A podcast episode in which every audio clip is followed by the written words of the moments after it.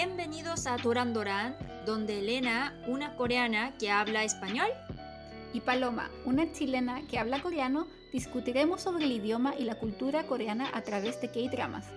Y te explicaremos lo que se perdió en la traducción de tus series favoritas. Gracias por acompañarnos. 감사합니다.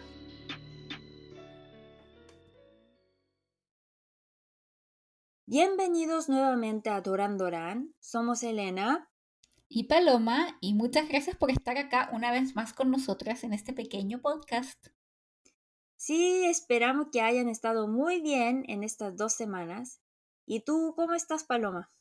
Aquí estoy bien, un poco cansada, he estado bien ocupada haciendo otras cosas, pero estoy bien y contenta de estar contigo nuevamente grabando para nuestra gente querida que nos escucha y que siempre nos apoya. ¿Y mm. tú, Oni, cómo has estado? Yo sigo que, ah, ya, ya te conté que pasé el primer examen eh, para el certificado de cocina coreana y me queda el último examen y estoy preparando, como estudiando mucho para ese examen, que tengo que dominar eh, la parte de cuchillo. Mm, tengo que saber usar muy bien el cuchillo, pero sabes que Corea es un país que soluciona todo con tijeras, ¿no? Sí. Me gusta mucho cómo usar eh, todo en cuchillo, pero sí, estoy aprendiendo todos los días.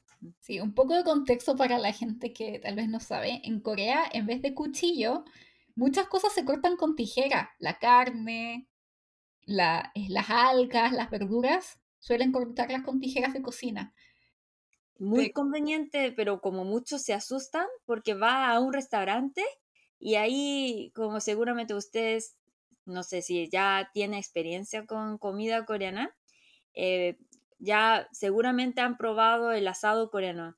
Y ahí puede ver que en la mesa hay una tijera, como hay algo bien común. Entonces todo cortamos con la tijera y yo también estaba muy acostumbrada con eso, pero eh, para el examen solamente con cuchillo. Entonces, duro, duro, duro para mí.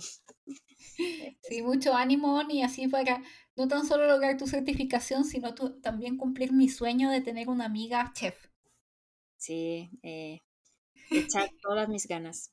Mm. Sí, y Oni, eh, tal vez otro, tal vez algo interesante que recién me acordé de eh, choque cultural cuando recién llegué a Corea a vivir, tal vez ahora no es tan popular, o tal vez es porque yo empecé a ir a lugares menos baratos y empecé a tener más plata y ya no era un estudiante pobre.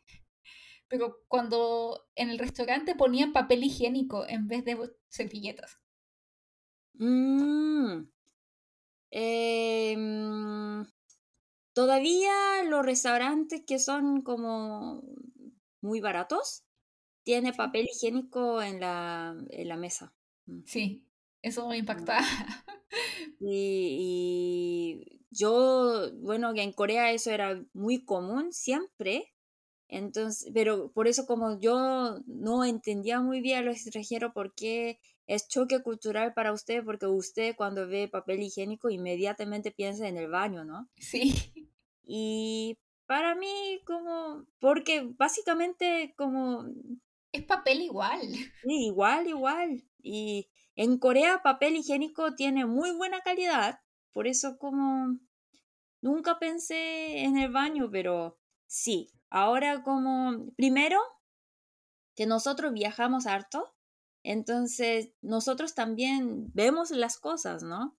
Entonces, en un, una cafetería o a un restaurante, como, como tú, tú, dices, que no, que no es tan extremadamente barato. Tan picada. Hay, sí, hay servilletas. Mm, pero por ejemplo, hay restaurantes, no, no para jóvenes, restaurantes para muy como los ancianos que son bien baratos, todavía papel higiénico.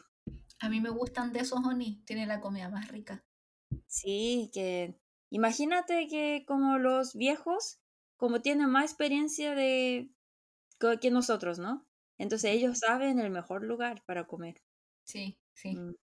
Hay algunos lugares en Corea en donde como que me acuerdo de una amiga que me mm. decía que fue un lugar en donde como que el, un poco el marketing que tenían, que era un lugar bastante tradicional, como más de viejitos de esto, en donde Mm. no habían lavado la olla en la que cocinaban desde que había abierto el lugar hace como 30 años atrás. Ah, eso necesita 40 un poco de explicación. Sí. Eh, sí, por ejemplo, en el lugar de sopa, en un restaurante donde vende sopas, eh, dice eso, porque es la sopa que todos los coreanos comen, pero la sopa de ese restaurante era siempre como un poco especial, ¿bien? Entonces, como nosotros preguntamos la, no nunca lavar, es más que como el dueño explicaba así, que nosotros ya hace más de 10 años que, 10 años, 20 años que abrimos ese restaurante y nunca pudimos apagar el fuego de esa, para esa olla, dice. Ujú. ¿Entiendes? Porque hay sopas, por ejemplo, tú sabes que a los coreanos, como en Corea no había muchos elementos, entonces en Corea hay una sopa muy tradicional que es de hueso, ¿sabes? Un tang. Sí. Entonces, si es de hueso, eso necesita calentar en fuego lento y por muchas horas. Entonces dice que ellos, como nunca se apaga el fuego para cocinar esa sopa, entonces reparte y reparte y dice que añade, pero como Sí. también me pareció un poco asqueroso, que que nunca. Nunca lave y ahí añade sopa, sopa, por eso dice que a el sabor, el secreto del sabor es que como es esa sopa acumulada de varios años. Sí, que le da más saborcito. Decía, sí. Mi amiga cuando fui me dijo, ¡ay, qué rica la sopa! Y preguntó por qué. Y es porque no habían lavado la olla en no sé cuántas décadas. Y ella quedó como ¡ah! impactada. Ella es coreana, por si acaso. Sí, que imagínate si un día como había como como los ratones estaban jugando y por accidente se cayeron. Entonces, si nunca apagó el fuego, eso significa que tal vez cuando en la mañana los dueños van, entonces ahí estarán bien cocinados. ¿Quién sabe, no? Oh, ni no llegué a pensar hasta ahí. Tan solo pensaba como en el modo y la suciedad. ¿No? A que se cayó un ratón. Es como es algo como muy creíble, ¿no? Que puede Sí, y también en verano, como moscas, caer algunas moscas.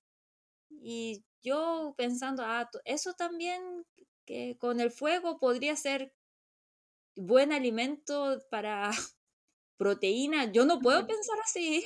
Entonces, ah, asqueroso. Sí. Sí. Eh, Pero pero bueno, bueno, que como un consejo, un tip, si te gusta mucho los fideos fríos, eh, entonces ahí tienes que ir solamente a restaurantes que ya llevan varios años, como eh, 20 años, 30 años. ¿Por qué? Porque el naengmyeon, el mejor naengmyeon es de Corea del Norte. sí. Y eh, los que vinieron de Corea del Norte, ellos hacen el verdadero naengmyeon, ¿ya? Por eso tiene que ir a restaurante donde es de naengmyeon, naengmyeon que está lleno de viejos. Si no hay muchos viejos, entonces ese restaurante no es bueno. Sí, Oni, yo me acuerdo que una vez tú me llevaste a un restaurante de coreana, un restaurante coreano del norte a comer naengmyeon y todavía recuerdo ese naengmyeon, así de bueno es.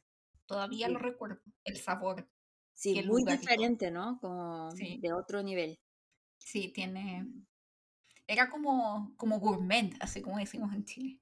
Muy distinto. Sí, sí. En verano es muy difícil pasar el verano de Corea sin comer naengmyeon, en Me serio, ¿no? encanta, me encanta, tan Ah, rico. porque hace demasiado calor acá. Sí, debería yo hacer naengmyeon también, no se me ocurrió. Es que a Travis no le gustan las, las cosas comidas como frías, como las sopas frías y cosas así. Ay, Pero bueno, en Corea también hay personas que no les gusta naengmyeon porque como dice que ah, los fideos como son muy duros, como diciendo eso. Pero en Corea, por ejemplo, para pasar bien el verano, comemos naengmyeon, fideos fríos y también bingsu. Yo creo que todo el mundo a- amaría bingsu, ¿no? Es muy rico. Me Muy encanta con el rico. injolmi. Oh, qué rico. Con el Sí. pol- polvito de, de, de poroto de soya, qué rico. bueno, eh, pasemos, después vamos a seguir hablando, podemos seguir hablando de comida por horas, Honey, pero ahora pasemos a los comentarios que nos llegaron en estas dos semanas. Y el primero es de La Vali Artigas, que nos dice, hoy me toca trabajar y me acompaña escuchando sus dos episodios de Our Blues. Me encantan y me han hecho llorar de nuevo un par de veces. La serie maravillosa y ustedes máximas. Qué linda, Vali, Artigas. Muchas gracias por tu mensaje y disculpa, discúlpanos por hacerte llorar, no era nuestra intención. Pero es imposible. sí, mejor acompañarte eh, en la noche, después del trabajo, porque imagínate, estás trabajando y estás llorando. Sí, como te, te pasó a ti, Oni, llorando en el metro. Sí, yo también me arrepentí mucho que lloré en el metro y no pude parar. Sí. Pero sí, yo creo que la gente que vio Our Plus y vio que estabas viendo eso puede haber entendido, así como, ah, ya está bien. Mm. Sí. Si no eh llora, no es ser humano, en serio. Sí. El siguiente es de la cola, la colachera, que ya tiene un, la colachera en Instagram. Síganla porque tiene una página muy linda donde hace todo su arte, es precioso. Te recomiendo. Ella nos dice, me encantó el episodio, como todos, el de Escalera al Cielo, por si acaso pero me quedó clarísimo que no la voy a ver. Mm. que no va a haber escalera cielo. Tal vez nosotros comentamos demasiado honestos sobre ese drama, pero sí, para las personas que ya vieron la escalera al cielo, eh, entenderán el punto, ¿no? Porque la verdad es que como si lo, vemos, ese drama que en esa época era como la drama más exitosa, más popular, pero lo vemos en el siglo XXI y qué patético es, ¿no? Sí, Oni, yo le dije que se perdió unas muy buenas cachetadas históricas. Sí. No, y por otro, de hecho, a mí me pasó que cuando dejé de verla, como que le eché de menos, a pesar de que todos los mal, las cosas malas que dije las veces anterior cuando grabamos, pero como que todavía la quiero ver, como que todavía escucho poco, poco. Sí, yo creo que es como un clásico de, digamos, telenovelas, ¿no? Como de esas bofetadas, cachetadas, ¿no? Y eh, ese de secreto, de accidentes, todas esas cosas, ¿no? Sí. lleno de cliché, pero sí, lleno de cliché. Mm. Pero sí. Y después sigue eh, Dramática Argenta. Eh, dice, al fin he tenido tiempo de disfrutar del podcast Doran Doran KR. Increíble que yo detesté a las protas de esta historia. Me reconcilié un poco con la actriz desde Chloe y me animé a ver algo de ella que no estuvo tan mal, pero de verdad, como decimos por aquí, son de madera. Sí, ella es de nuestro equipo, parece. Sí. Ay, sí, Madera, estoy de acuerdo. Que... Pero es actriz. Sí, un poquito. Pero como que me, me, da ternura igual. Tiene como una cara muy tierna y... Sí, es que es algo como, no es como solamente de detestar, ¿no? Eh, amor y odio, porque igual sin ese drama no puedo explicar mi adolescencia, mi juventud, ¿no? Mm, y llorando todos los días y alguien me pregunta, ¿por qué lloras? Ah, porque se murió para dar los ojos. y, como todo me miran como, qué, qué retrasada, que como, ¿cómo puede ver ese drama y lloras, no? Mm. Pero sí, que sí. Eh, pasé todos los días viendo ese drama. Sí, sí. El siguiente mensaje es de Traveler of Dimensions que dice, maravilloso capítulo, me dieron ganas de salir corriendo tras un vehículo cantando Poco Shipta. Ah, sí. Sí, sí. Eh, de hecho, yo creo que es una canción ideal para salir a hacer jogging, Noni, para salir a trotar en la mañana. Sí, Ave María. No, porque tienes que, tienes que correr, pero a, la máxima velocidad. Entonces, te recomiendo cuando te levantaste tarde, entonces ahí te, te pones en tu iPhone, en tu celular, la música Ave María y ahí corres. Entonces te ayudará mucho correr al máxima, a la máxima velocidad. Sí, para alcanzar la micro, el bus. Jogging no, porque jogging, sí, ellos de verdad corren muy bien. No, corren, sí, corren mucho. Si corría detrás del tren, o ni, podía ir a la misma velocidad que el tren. Sí. Mm. Sí. bueno, el siguiente es uno que te llegó a ti por interno. Sí. Es de mi alumna. Voy a leer porque, wow, que es un mensaje muy bonito. Buen día, maestra. Le escribo para felicitarla y agradecerle sus amenos y emotivos podcasts. Este fin de semana terminé de escuchar el de Our Blues y me encantó. Fue muy emotivo. Yo todavía no lo veo, pero hasta se me enchinó la piel al escuchar las historias tan hermosas. Gracias, maestra, por su trabajo y por su pasión. Hace más amena la hora de mi quehacer. Felicidades también por aprobar sus exámenes de chef.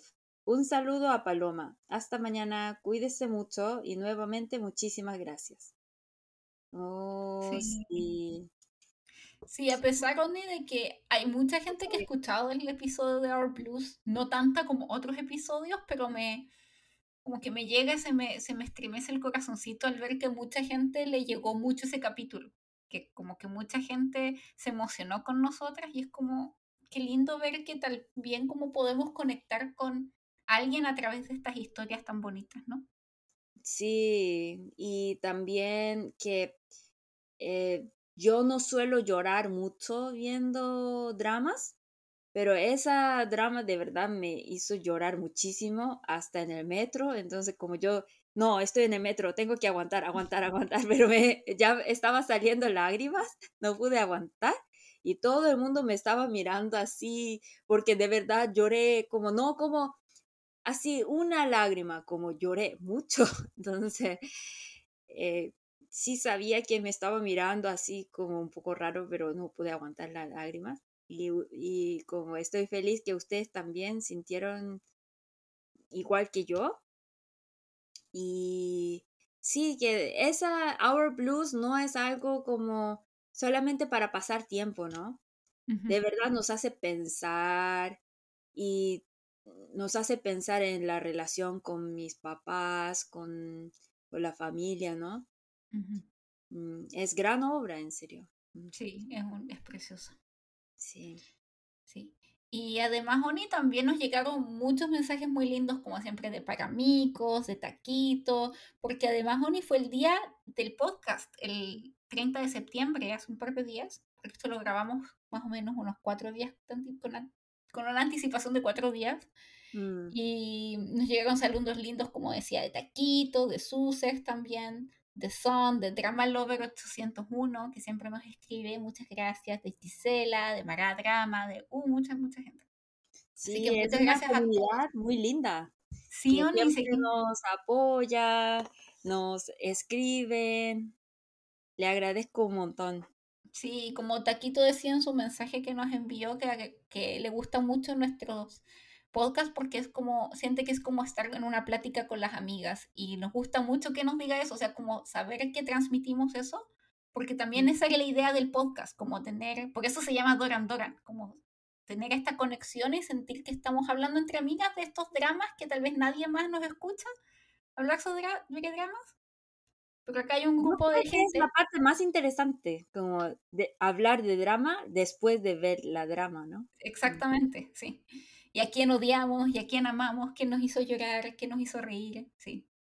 Es mm. conectarnos a través de dramas y también aprender de otra cultura que ahora está tan famosa hoy en día, Oni. Sí. Y otra cosa es que siempre a mí me gustaba mucho radio y pero ahora, hoy en día nadie escucha radio y ahora existe podcast. Y, y sí, que, que para lavando platos, ¿no? Y, y limpiando la casa, necesitamos escuchar algo, ¿no? Y ahí me gustaría acompañarlas siempre en esos momentos y, y sí. Mm, eh, estoy muy feliz que podamos continuar esa costumbre tan bonita de escuchar, ¿no? Porque ahora, hoy en día solamente como estamos viendo las cosas, ¿no? Mm. Sí, pero cuando uno escucha es otra, la conexión es más íntimo. Sí, más de conversación. Exactamente. Y bueno, muchas gracias a todos, como siempre, por sus mensajes y sugerencias, preguntas, todo, todo. Y como siempre, nos pueden se pueden contactar con nosotras a través de Instagram o Twitter, que es arroba dorandorankr. Así que síganos, no se olviden de seguirnos y decirles a otra gente que nos sigan o obligarlos a seguirnos para que sigamos creciendo. Sí, y no olviden seguirnos también en Spotify, eh, Apple Podcast o Google Podcast para que no se pierdan ninguno de nuestros episodios. Y pónganos cinco estrellitas para que podamos seguir creciendo. Muchísimas gracias. Sí, y obliguen a sus amigos, sus papás, sus familias, a todo el mundo que también nos sigan, que nos pongan estrellitas en Spotify. Claro, claro, que seguramente que sus papás, eh, a sus papás también le va a encantar dramas. Mm. Sí, sí, mi papá es fan de los dramas, de hecho empecé a ver dramas por mi papá, no porque vivía en Corea ni. Sí. Sí. Y bueno, hoy nos toca la pregunta de hoy, que es de hecho una pregunta que nos envió para amigos. Para amigos. Y dice, ¿me podéis explicar el significado y la formación de los nombres en coreano? Mil gracias. Sí, yo, yo me preguntaron muchas veces eso, como el misterio de nombres coreanos. Y bueno, que para mí es algo muy normal, fácil de entender, pero yo también cuando yo también cuando conocí gente de América Latina tenía la misma duda, ¿no? Qué complicado, ¿no? Eh, los nombres de América Latina. Entonces, yo creo que de la misma forma ustedes también tendrían mucha duda. De una cosa le explico. En Corea, no solamente en Corea, Corea, China, Japón, tres países siempre escriben primero el apellido y después el nombre. Apellido, nombre. ¿Por qué? Porque siempre pensamos que la familia es más importante que un ser humano, que una persona. Entonces, lo importante viene primero. Entonces, el apellido representa la familia, mi nombre representa quién soy yo. Entonces, por eso escribimos el apellido y nombre y muy importante que entre apellido y nombre no hay espacio. Siempre lo escribimos así pegado. Bien. Mm. Entonces, hay personas que se confunden, por ejemplo, eh, que, que, no saben cuál es el apellido, cuál es el nombre, pero en coreano solamente existe eso, que el apellido viene primero y después el nombre. Entonces, ¿cómo es? Que en coreano un bloque es una sílaba, entonces el primer bloque es el apellido. Y los otros bloques que siguen son los nombres. Hay algunas personas que tienen apellido como apellidos eh, especiales que son de dos bloques, de dos sílabas, pero son casos muy especiales que dicen que tiene origen, porque en Corea, imagínate que Corea es un país que tiene más de 5 mil años de historia, entonces sí había, sí en Corea hay un porcentaje de chinos o de otra origen, muy pocos, pero sí hay. Entonces, por ejemplo, si alguien tiene apellido de, dos sílabas, como Chegal, Huangbu, puede ser de origen extranjera. Bien, mm, porque no es un apellido tradicional. Entonces, es tradicional de una sílaba, pero hay muy pocos que tienen dos sílabas. Así es. Entonces, ¿cómo es el nombre? El nombre, en general, dos sílabas, dos bloques. Eh, pero hay algunos, porque siempre hay nombres especiales, hay algunos especiales que tienen nombre de una sílaba o tres sílabas. Pero en general, dos sílabas. Entonces, un nombre bien común de un coreano, ¿de cuántas sílabas sería? Tres sílabas. Apellido uno, nombre dos. Entonces, tres sílabas, tres bloques. Eso es el nombre más común. ¿Bien? Y así es, entonces ya, ya sabemos cómo es la forma, entonces le explico el nombre. Es que en español existe nombre como Juan, Juana, Cristian, Cristiana. Eh, hay nombres masculinos, nombres femeninos, ¿no? Eh, pero en Corea, antes, antes sí había esa tendencia, como había nombres para hombres, hombres y mujeres. Por ejemplo, antes, como en la, en, la generación de mis papás, las mujeres había como Kyunghee, Hee es significa mujer, Kyunghee, Myunghee, eh, Mihi, y como generación más, más antigua, Kyungsuk, Chongsuk, Hisuk, Suk es como, ¿cómo se dice? Fiel. Fiel y elegante. Entonces, antes sí había como, ah, si ese nombre tiene esa letra, es de mujer. Y de hombres como Chal, como Kangchal. Hichal, ¿sí? Hyuk. Hyuk también, Hyuk también significa como fuerte, entonces, eh, Kanghyuk, Hyuk, eh, ¿sí? Em, ¿Y qué más hay? Hyuk, Chal, y también... ¿Oh? Sang. Eh, eso no. ¿No? No, que a mí, me, por ejemplo, los nombres como Sangu me suena como súper masculino. Eh, eh, pero Sang no es solamente para hombre, porque hay chicas como Sanji. Mm, ah, mm. ok, ok. Pero van mezclados con una, con una que es más femenino, entonces. Pero te digo que por el significado no es de hombre. Porque chal es como hierro, que significa fuerte, y hyok, que significa fuerza, y también, por ejemplo, sok, que significa piedra, entonces, chusok, como también, y... Em, ¿Qué más? Eh, hay, entonces, antes, por ejemplo, sí había nombres solamente para mujeres, solamente para mujeres, era bien común, ¿ya? Pero ahora que como Corea también está siendo, como últimamente está siendo un país muy igualitario, entonces piensa que nombre que suena muy femenino y nombre que suena muy masculino es un poco de, ya no es de moda, mm, parece nombre de viejos. Entonces ahora la tendencia es poner nombres eh, como unisex. Como más neutro. Por ejemplo, muchos preguntan, ah, es que cómo puede tener que, como BTS, eh, un integrante de BTS se llama Chimin y hay una rapera de AOA que se llama Chimin. Entonces, Chimin es hombre de mujer o hombre. Chimin significa chi inteligencia, min como listo. Mm. Entonces, como yo creo que los papás querían tener un hijo muy inteligente. Por eso pusieron nombre Chimin. Entonces ahora como nadie espera que tenga una hija solamente bonita, dócil, ¿cierto? Y que, el, que si tiene un hijo que sea fuerte, como muy hombre, no, queremos un hijo que sea bueno, inteligente, ¿no? Entonces ahora está de moda poner nombre unisex, ¿bien?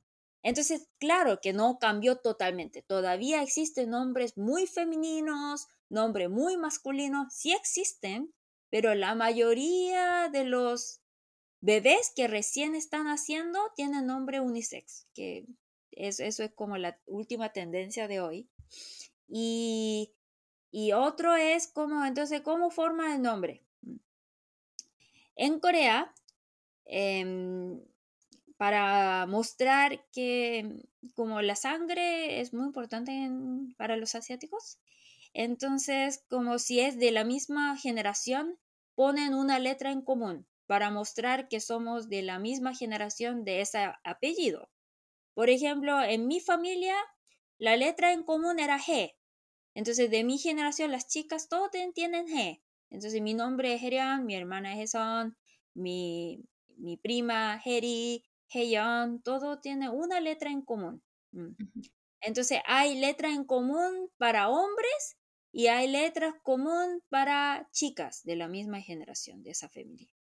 Entonces cuando la generación cambia, por ejemplo, digamos que yo tengo hijo, hija. Entonces ahí, em, como entre familias deciden, ah, la próxima generación vamos a poner esa letra, ¿bien? Min, por ejemplo. Sí, ahí entonces todos los hijos va, puede tener como Minju, Minsan, como Minsu, Mini, sí, así, eh, es así, ¿bien? Entonces eso es como, no es decisión de los papás, de los más abuelos, de los más viejos, ¿bien? Entonces así es. Entonces, eh, como hay la tradición de dar una letra en común para representar la familia, una letra como Herion, Heson, Heri, Heyon, así va, mi familia, por ejemplo. Y eso es la tradición, seguimos, pero como otra tradición también seguimos que es que otra, no tradición, otra como tendencia que seguimos que ya no los papás no como quieren dar un nombre como muy como masculino o femenino. Entonces, como neutral. Eso sería la última tendencia. Ah, y lo otro, ni antes de cerrar este tema, mm. que también está, hay que diferenciar entre los nombres que son como, que vienen de, que son como chino-coreanos, que vienen como desde el carácter chino, por ejemplo, Minsu, Minju, Jimin, que son dos, como tú dices, dos em, sílabas y mm. que cada carácter tiene una escritura en Hanja, que es como proveniente del chino. Sí, eso es para dar significado, porque, por ejemplo, G, eh, ¿por qué en mi generación todos tienen G? Porque G significa amor de Dios y mi familia es muy cristiana. Entonces, como así, como porque, entonces como mi, mi abuelo tenía la intención que todos supiera que nosotros somos hijos de una familia cristiana, entonces eh, él, mi abuelo decidió dar esa letra G. ¿Bien? Sí. Mm. Pero hay algunos nombres y que creo, creo que se están poniendo más populares hoy en día que son como palabras en coreano. Como, mm, por ejemplo, una palabra, ¿no? Es como significado de, como combinación de significado, por ejemplo, como mi nombre, ¿no? Sí, por ejemplo, el actor eh, Kang Hanul, Hanul mm. significa cielo. También he escuchado el nombre Sarang como amor. Mm, o el nombre Uri como nosotros. Sí, es, Sarang, Uri, Hanel, eh, Pyol. Sí, ah, eh, porque también como Hangul eh, fue inventado por un rey en el año 1943 y por muchos años en Corea tenía como esa creencia que eh, Hangul era para el pueblo, para las personas que no tenían formación. Entonces los, eh, los nobles eh, seguían esa costumbre de dar nombre coreano, sino coreano, para mostrar que somos personas de formación, de, de sangre como más noble, ¿no? Eh, pero como ahora, como los coreanos eh, piensan que ese pensamiento es demasiado viejo, entonces hay personas que como valorar un poco más nuestra raíz, ponen nombre de origen 100% coreana. Eso también es nueva Sí. Entonces, en conclusión, la forma más común de coreano es tres sílabas, apellido, nombre, y Segundo, antes sí tenía tendencia de poner nombre masculino, femenino, depende del sexo de su hijo, pero últimamente está de moda poner nombre unisex y poner nombre de origen 100% coreano. Sí. Y bueno, después de esa explicación de Oni, muchas gracias por explicarnos también. Es un tema súper interesante, a mí me encantan los nombres en coreano. Eh, mm. Vamos a pasar a la serie de hoy, Oni, que es una serie muy cercana a ti, que yo lo he presumido en todas las redes sociales, de que tú trabajaste, colaboraste en la, en la creación de esta serie. Bueno, no creación, en la traducción. presumiendo, yo no pude decir más de Surina, porque como, si, como decimos tú y yo juntos, entonces demasiado, ¿no? Entonces estaba bien no, es que, Oni, yo, a mí me, da lo mismo. Yo te quiero presumir porque orgullosísima de que te llamaron para colaborar en esta serie.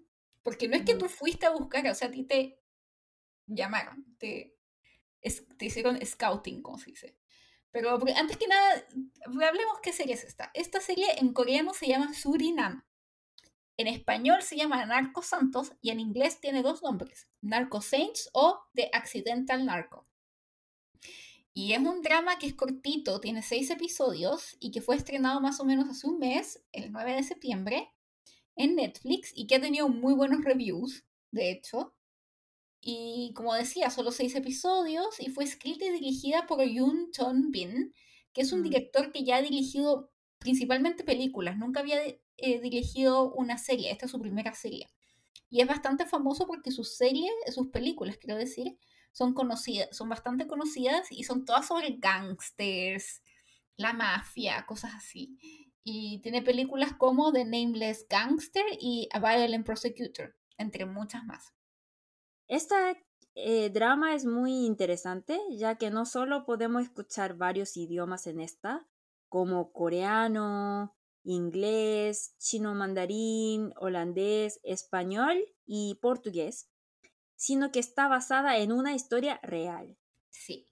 Algunas cosas fueron cambiadas para hacer la historia más interesante, pero el director mencionó que algunos elementos de la historia original son más, aún más increíbles. Sí, de hecho muchas cosas del cómo están narrados los personajes los tuvo que crear él, porque si fueran como fue originalmente no tiene mucho sentido, porque así de increíble es la historia y es real. Sí, por eso después de salir ese, esa teleserie, todo el mundo como la pregunta más como buscada era, ¿es real esa historia? Porque dice que es basada de una historia real, pero como era tan increíble, y yo también averigüé, y no pude creer que de verdad puede pasar esas cosas en Corea, como un coreano va a Surinam, a un país tan pequeño para vender drogas. Que increíble, ¿no? Es que todos los elementos son increíbles. O sea, de que primero un coreano sea como el rey de la mafia en Surinam. Sí. Y por otro lado, que otro coreano, que es un coreano X, colabore con el servicio de inteligencia para atrapar a este coreano y se infiltre. Es todo increíble, y, y bueno, que tenemos que hablar, para explicar todo eso, tenemos que hablar sobre esa pelota de básquetbol. No básquetbol. de béisbol. Sí. Y habla, hablaremos. Eso es la pista de esta serie. Sí, porque bueno, como ustedes ya saben que estamos llenas de spoilers, así que les avisamos que de ahora empiezan los spoilers. Y esta serie se trata de un hombre común y corriente que va a Surinam a hacer negocios y termina involucrado con otro coreano que termina siendo un líder de la mafia, narcotraficante, que básicamente trabaja con el cartel de Cali, es amigo del presidente, está todo arregladito ahí para hacer tráfico de Europa, y básicamente este coreano controla la economía de Surinam. Y este otro coreano que fue a hacer negocios es contactado por el servicio de inteligencia para atrapar a este coreano, el narcotraficante.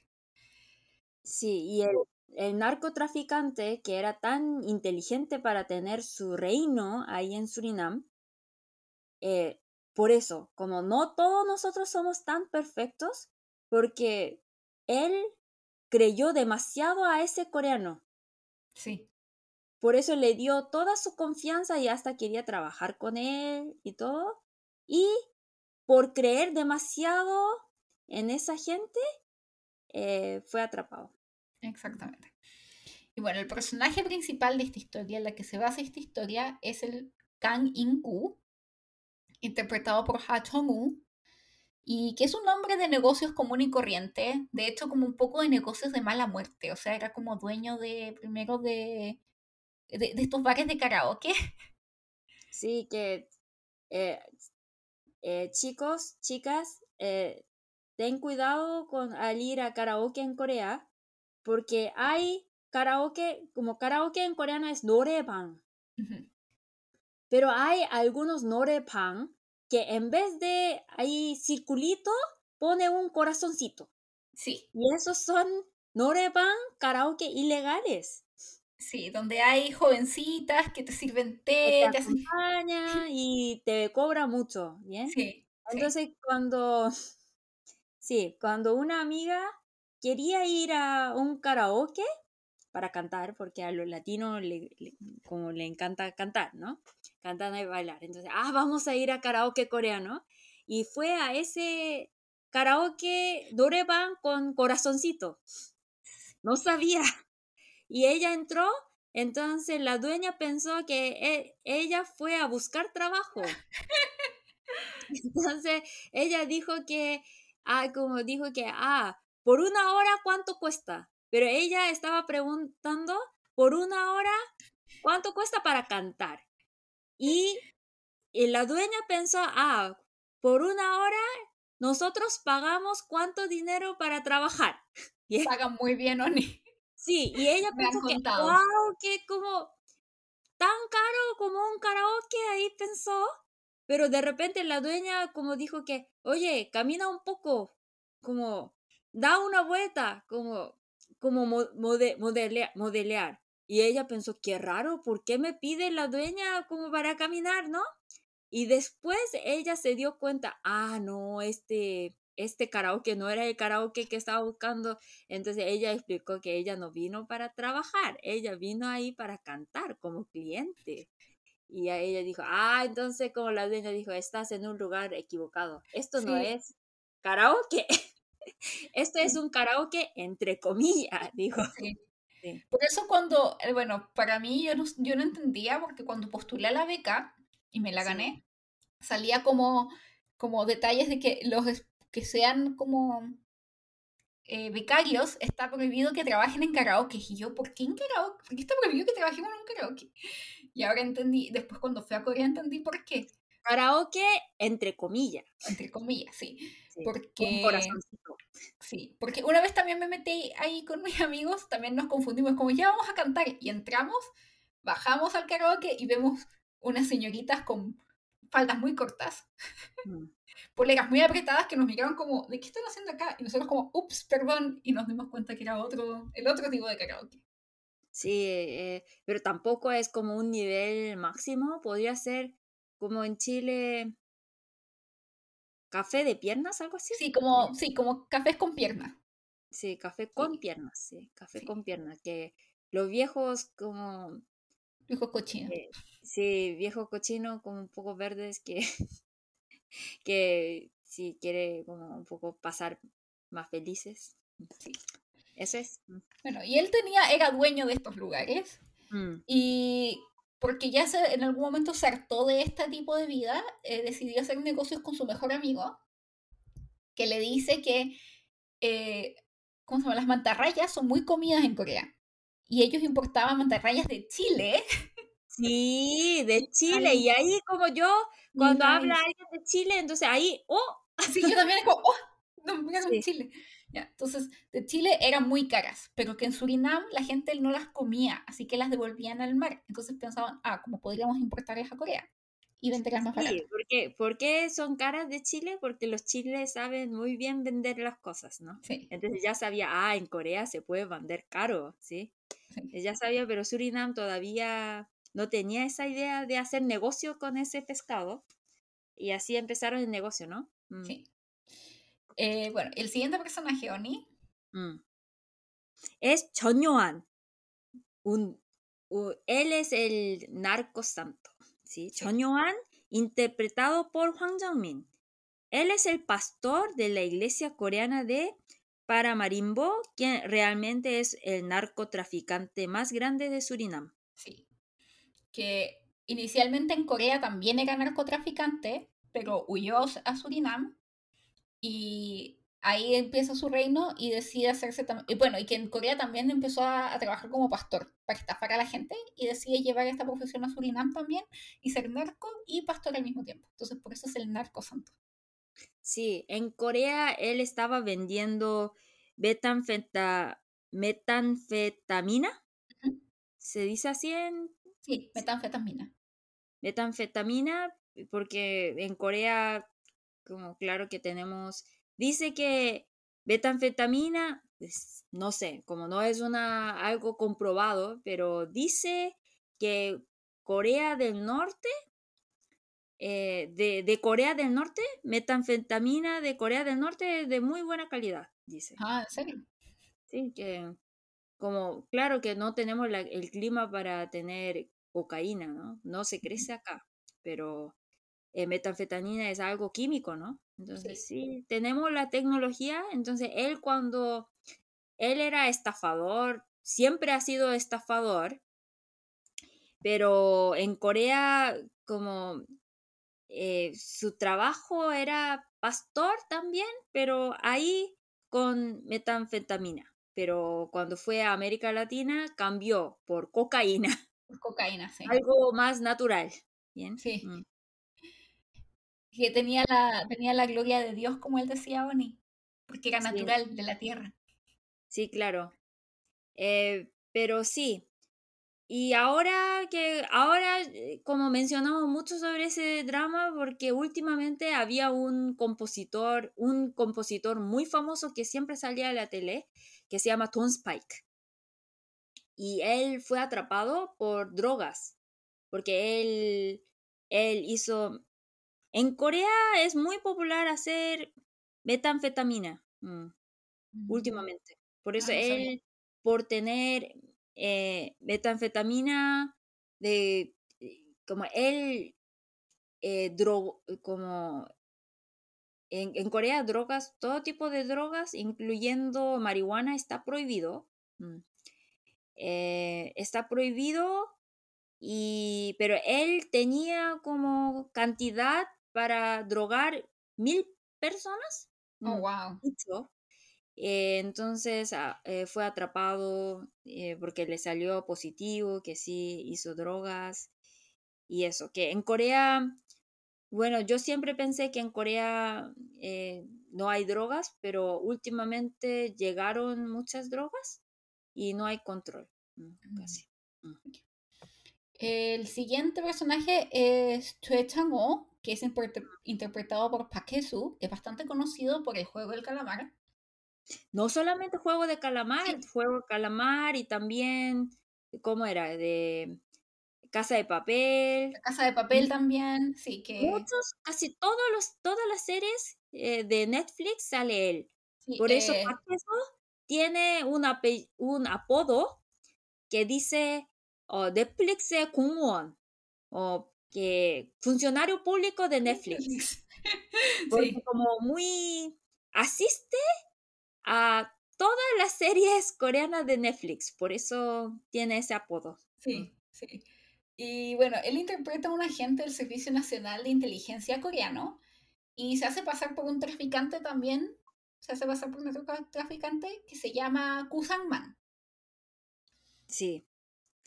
Que siempre, él siempre que escute, escupe. Escupe, sí, que me da asco eso.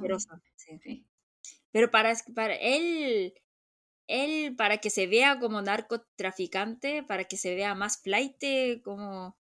Pero yo creo, yo no creo que los flights chilenos escupan así tan asqueroso, ¿no? No, no, no he visto mucho. Pero sí, él se ve bien flight él. Sí. los, flights, coreanos sí escupen, así como él. Sí, entonces, como el que siempre escupe, flight coreano. Mm. Y, ah, este, este personaje me encantó. A mí también. Pyongytae, interpretado por Cho Jin, es chino-coreano que es la mano derecha del pastor Johan. Anteriormente solía pertenecer a la banda de Chenjen. Y yo pensé que de verdad era chino porque actuaba súper bien. Y yo vi, vi todo su, todas sus obras y no sabía que él siempre estaba ahí. Entonces, él nunca eh, como tuvo un rol como, como protagonista, pero como actúas muy bien, entonces como siempre hace más bonito toda esa serie. Sí, él a mí también me gusta él. él, ah, él también sale en Goblin, en Tukkevi. Sí. Y es un, es un muy buen actor. Pero es como él. Sí, como que a mí también es mi favorito de esta serie, me encantó. Sí. no es alguien como guapo, guapo, pero actúa bien, que él era el como secretario en Tokebi, el Goblin, y acá es, es como, parece que es un chino coreano, pero la verdad, él también era de esa agencia intelectual. De inteligencia. Entonces, de inteligencia, agencia de inteligencia, entonces ahí como que toma dos roles, ¿no? Como persona de la banda y después eh, esa agencia de inteligencia, ¿no? Fue muy interesante.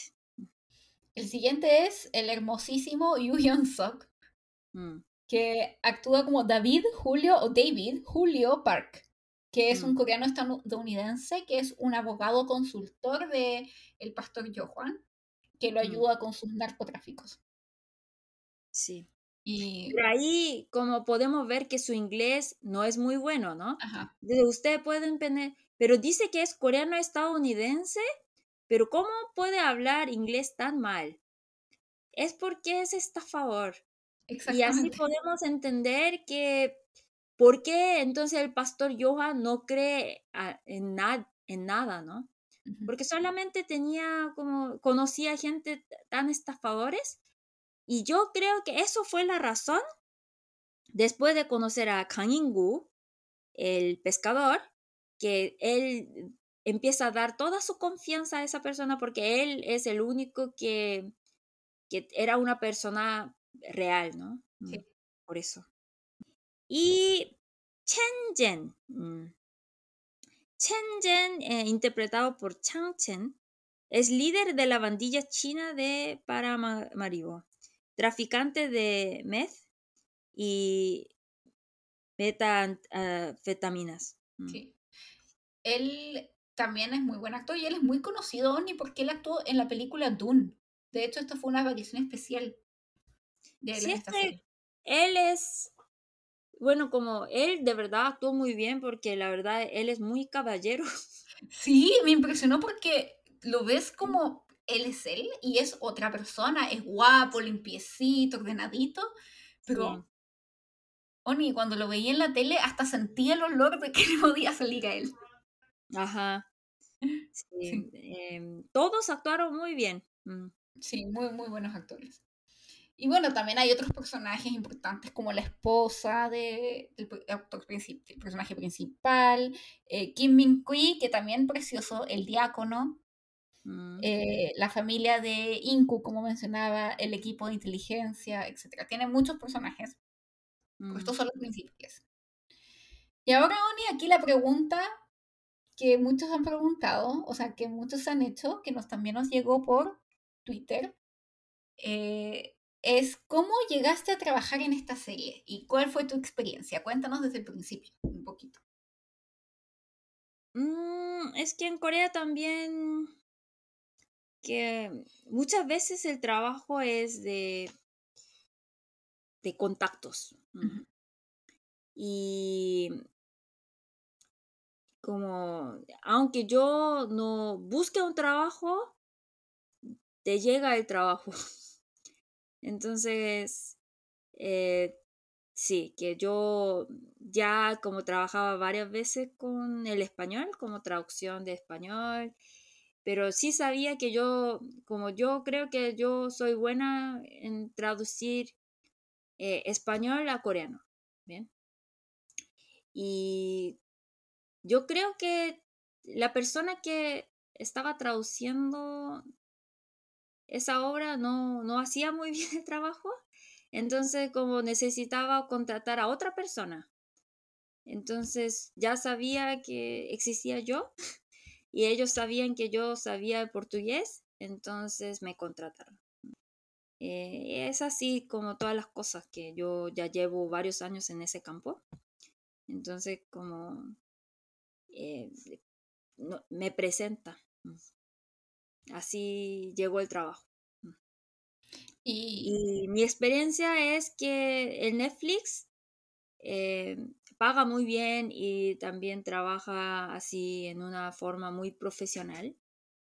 Y no pude decirlo que estaba trabajando con ellos por mucho tiempo porque tenía que firmar en un contrato de confidencial, que confidencialidad, que no voy a decir a nadie. Y yo ni, ni sabía, que yo solamente sabía, como hice mi trabajo de traducción nomás, pero no sabía de qué se trataba eh, esa obra, no sabía, no tenía ninguna idea.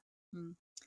Entonces, no sabía que salía eh, Ha o, o Hwang Jung-min, que son actores tan famosos. No tenía idea porque solamente eh, tenía que trabajar con actores brasileños, como de Rio de Janeiro. Mm. Y así fue, que fue muy interesante y pude entender un poco cómo es el, eh, cómo es el trabajo de, de Netflix, ¿no? Mm. Muy profesional todo. Mm. Sí, ¿y cómo se sintió ver la serie y que estaban como, yo traduje eso? Bueno, después de ver toda la historia, em, como ahí como me emocioné mucho que, ah, soy parte de una obra tan grande, ¿no? Mm. Y sí, que todo mi trabajo tan duro eh, valió la pena. Eh, y sí, me gustaría trabajar más. Eh, antes traducía muchas obras de como de mucho de de, la tele. En general, como traducía más documentos, pero sí, me gustaría trabajar más con Netflix. Mm. Sí, ojalá que sí, Oni, así que, que se siga internacionalizando tanto las series coreanas para que sigas pudiendo traducir cosas en español también, en portugués. Sí, Una espero eso. Mm. Sí, sí. Y bueno, Oni, ahora contar un poco más sobre la historia, que como mencionábamos está basada en una historia real. Claramente, como ustedes vieron en la serie, tuvieron que cambiar algunas cosas, de hecho, para que fuera más creíble. Mm. Eh, y, también, para proteger como a las personas relacionadas eh, con, con, esta serie, ¿no? Sí. Y por otro lado, también para que algunas cosas tuvieran también un poco más de dramatismo. Entonces, eh, está basada en la historia del señor K, que no se sabe su nombre, y un narcotraficante que se llamaba Cho Bong-hen, mm. que, pero realmente él no era pastor, tan solo era narcotraficante. La parte del principio de la historia en donde él estafa a estos gente para construir un complejo de edificios es verdad. Es real. Él estafó un montón de personas. Era un trabajador normal, si no me equivoco, era pescador y que empezó a hacer estafas de a poco hasta que llegó al punto de que empezó a estafar para hacer estos complejos de edificios que nunca se hacían y ahí él huyó con esa plata, con ese dinero a Surinam. Y él fue el líder de una organización criminal que funcionó entre los años 90 y los principios de los 2000, que tenía relaciones muy cercanas, como ven en la serie de televisión, con el gobierno de Desi Bortés, que era un dictador de Surinam en esa época, y que trabajó directamente con el cartel de Cali para traficar cocaína dentro de joyas, joyas falsas claramente, en Europa. Y de hecho, ni esa parte lo cambiaron, que, que, no fuera, que fuera pastor. ¿Por qué? Porque esta persona, este coreano, tenía mucha cercanía con figuras públicas en Surinam. Era amigo del presidente y cosas así, y que era como una persona común X, que si ser amigo de la de toda esta gente, era muy poco creíble porque realmente era así de encantador, era, tenía ese poder de, como decimos en Chile, como de la labia. Pero el director cuando escribió esta historia dijo, ¿qué personaje puede ser que tenga mucha autoridad y que genere mucha confianza? Y pensó en un pastor. Entonces por eso decidió que el personaje fuera pastor. Y yo también creo que hay una crítica un poco como a las organizaciones religiosas en Corea que son como sectas. Sí, que porque de verdad, por ejemplo, hay que hablar un poco de, lo, de la vida de los inmigrantes coreanos que viven en el extranjero. Y como hay un dicho entre coreanos, no confiar en los coreanos. Porque, por ejemplo, cuando estaba en Chile, no, no les diré en qué iglesia yo estaba, pero como yo también tenía que ir a la iglesia coreana cuando estaba en Chile, porque como la iglesia es como la comunidad. Entonces, aunque no seas muy religioso, tienes que ir a esa iglesia para conocer gente coreana, ¿bien? Entonces es como comunidad la iglesia. Entonces todos los coreanos se vuelven muy religiosos cuando va al extranjero, sobre todo. Pero eso es peligroso porque como nosotros estamos en una iglesia, claro que nosotros confiamos mucho en otras personas, ¿no? Y lo que pasó, que es el pastor de mi iglesia, huyó con toda la plata de la iglesia a otro país. Sí. No era eh, Sí, es que como es algo como bien común que pasa en Corea. Entonces, como yo creo que no es como, es muy creíble para mí eso que decir que ese pastor sea narcotraficante, porque dentro de, la iglesia pasa muchísimas cosas feas que, que dentro del nombre de Dios hacemos cosas tan malas como, como de verdad, como peor que como esos capitales pecados, pecados. Mm. ¿Pecados capitales? Sí, qué increíbles. Y también yo creo que tiene, tenía la influencia, claro que el director, antes de sacar esa serie, también estudió un poco, ¿no? Y hay una película muy famosa, el director es gringo, y se llama María llena de gracia. ¿Has visto esa película? Sí, María era llena, María llena eres de gracia, sí. Sí, la, eres llena de gracia, sí. no la he visto, pero he escuchado de ella, que es muy famosa. Sí, y eso habla de las niñas que, que llevan... Se llaman mulas. Drogas, sí, drogas, pero como tragan drogas, y es un muy, pero como muy, como malvado, que elige a las chicas que están embarazadas, porque las embarazadas, como no, no pasan ese, ¿cómo se dice? Esa máquina. La máquina como de rayos X para que vean que tienen la droga dentro. Sí, entonces eh, elige a las niñas embarazadas eh, con, a propósito y, y, para ellas como compromete la vida que si tú vas a Estados Unidos puedes tener la nacionalidad de estadounidense y tener tu hijo y ganar mucha plata, ¿no? Pero de verdad es un trabajo muy peligroso. Sí. Porque si explota dentro de tu cuerpo, tú mueres. Pero no le, no le dice eso. Y yo ahí en el póster de esa película, eh, como es una parodia, como ella como recibe droga en su mano. Como, pero eso como se ve que, si no lo ves bien, como se ve que tú estás recibiendo, no sé, ¿cómo se dice? Que da un pancito, algo así en la iglesia. Como la hostia. Sí, sí, ¿no? Como la hostia, ¿no? Pero si lo ves bien, es droga. Eh, yo creo que como copió un poco esa, esa película, me dio esa impresión. Sí, como es que es sabido, es sabido que se hace así también en Latinoamérica, mm. que muchas veces usan mujeres y gente que va a ser menos como sospechosa para que incluso niños, para que traigan la droga y la trafiquen de esa forma. Y de hecho, el Cho Bong-hen, que es este narcotraficante coreano que estaba en Surinam, la historia real, como decía, él ponía la, cocaína en joyas y hacía que, gente pobre, coreanos de pobres, estudiantes, eh, mujeres dueñas de casa, llevaran la droga en estas joyas a Europa y la traficaran allá. Y de hecho, ni eh, una de estas mujeres fue arrestada en Francia por el tráfico por tráfico de drogas en 2004 y ella decía que no sabía que tenía droga y su historia de cómo fue arrestada y fue tratada de como que fuera nuevamente enviada y volver a Corea, fue retratada en una película que se llamó Way Back Home, que es del 2013, y este es el, esta película está basada en esta mujer que fue de hecho enviada por Cho Bong-hen a traficar droga a Europa. Sí, em, sí esa, esa película también está basada de una historia real y siempre elige a las personas que de verdad necesitan y que están en una situación muy desesperada.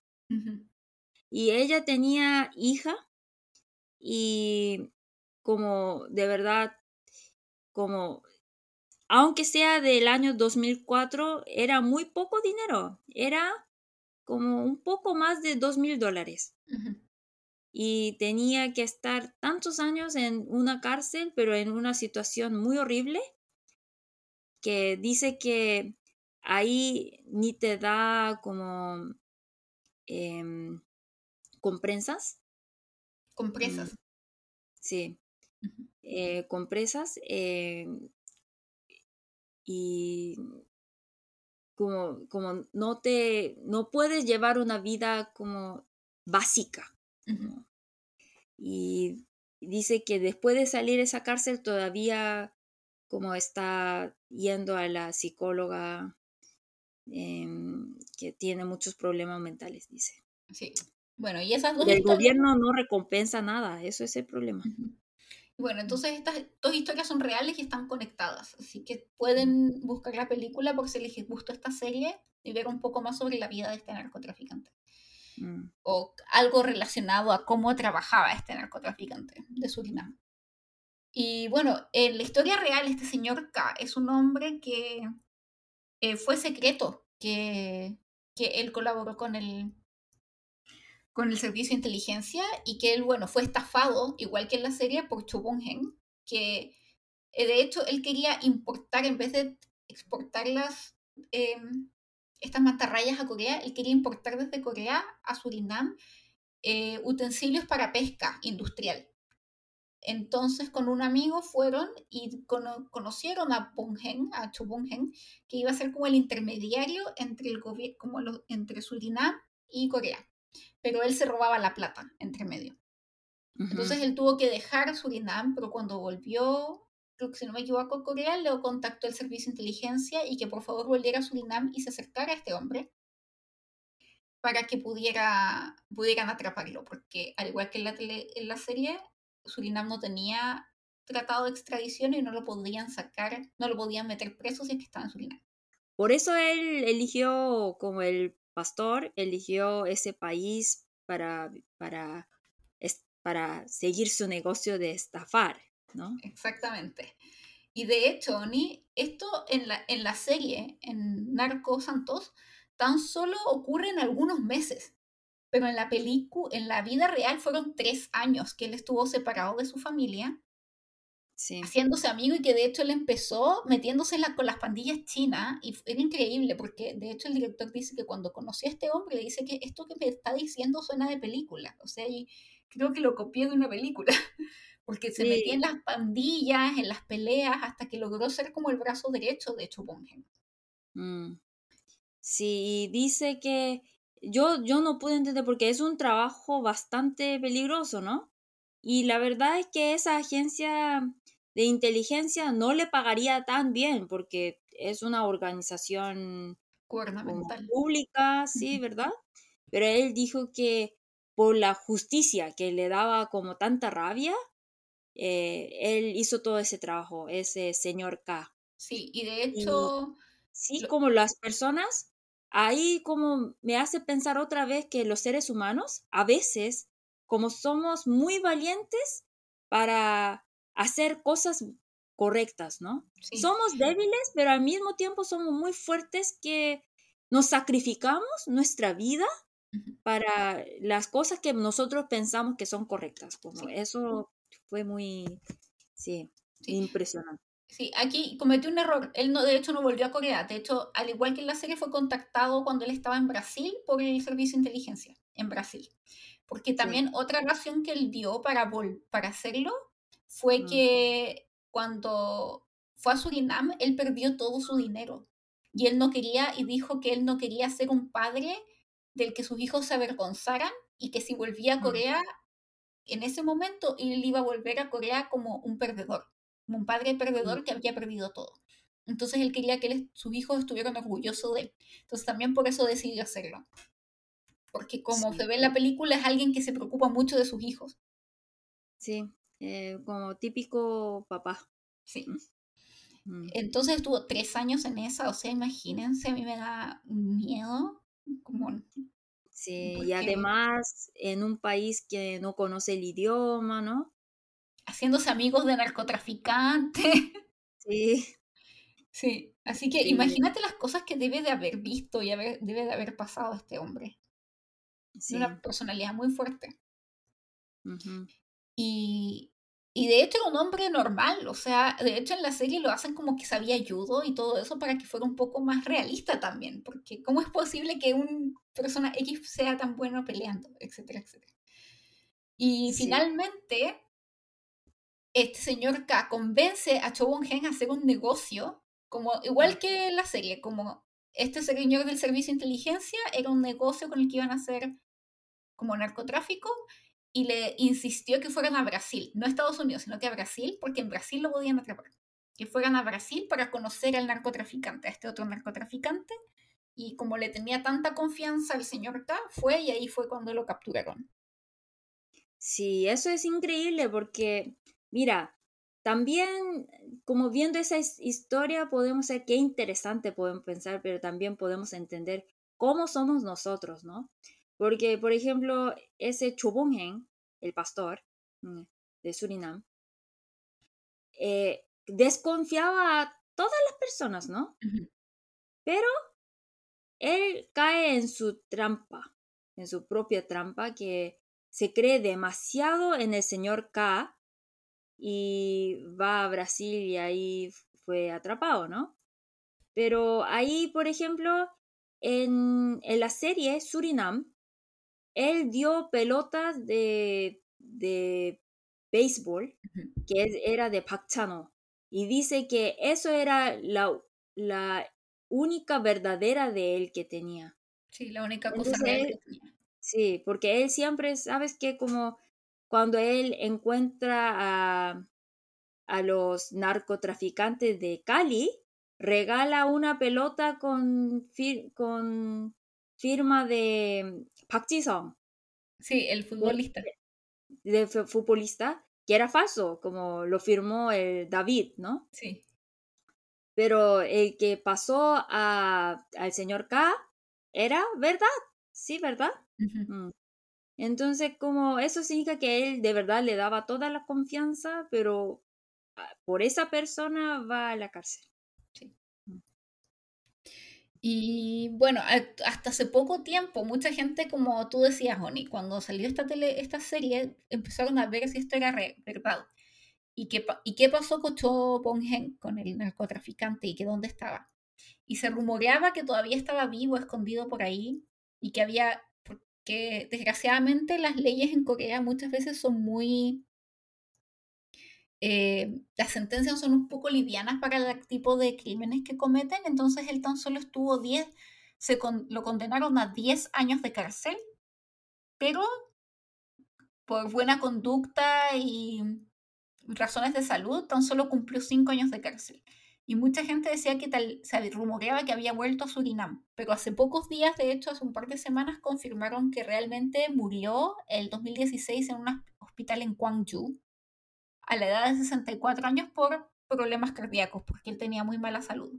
A diferencia del señor K, que dicen que es, tiene muy buena salud, que tiene, es muy vital, muy fuerte. Mm. Y eso principalmente de la historia, y a mí, Oni, leí un mensaje del señor K, que le preguntaron por qué decidió prestar su historia para esta serie de Netflix, sin porque a él no le pagaron por la historia, por lo que yo sé y porque también su eh, identidad todavía sigue en secreto. Y él dijo que es porque él perdió los tres mejores años de su vida en Surinam, que él podría haber estado con su familia, todo eso, y que siente que de ese tiempo, y además que es una historia, una aventura que él tuvo, que siente que de ese tiempo lo único que le quedó fue esta historia, estos recuerdos, porque no tampoco hizo mucho dinero, no nada. Entonces, él le pasaba que muchas veces trata, le cuenta a algunas personas o compañeros de trabajo sobre esta vez que él colaboró con el servicio de inteligencia y todo el mundo cree que está loco y que es mentira y que por lo menos hacerle una película como que le queda a él como este sentimiento que fue realmente lo que él vivió y que es su historia y que se puede estar, él puede estar orgulloso de eso. Y me pareció como igual como que me llegó un poco al corazón. Sí, Sí, porque hay gente que, sí, que todavía hay gente que se sacrifica de esa para forma. mejorar el mundo, ¿no? Mm. Y sí, porque yo creo que eso no lo hace cualquiera ni yo creo que entre 100, 200, 300, tal vez 500 personas, una estará dispuesta.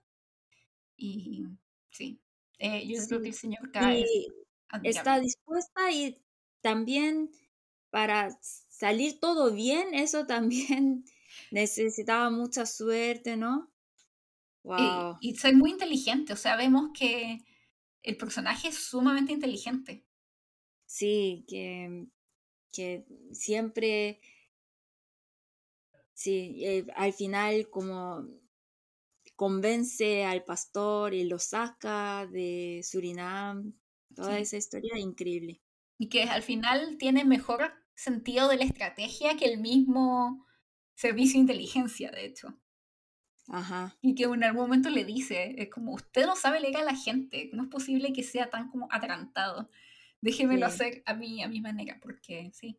Y que además, como tener una historia así de increíble y que todo sea como anónimo, eh, sí, me parece como que nunca pudo de cierta forma disfrutar nada de esta historia y que por fin ahora cuando él ya está viejito pueda verla en la, en la televisión, me parece conmovedor.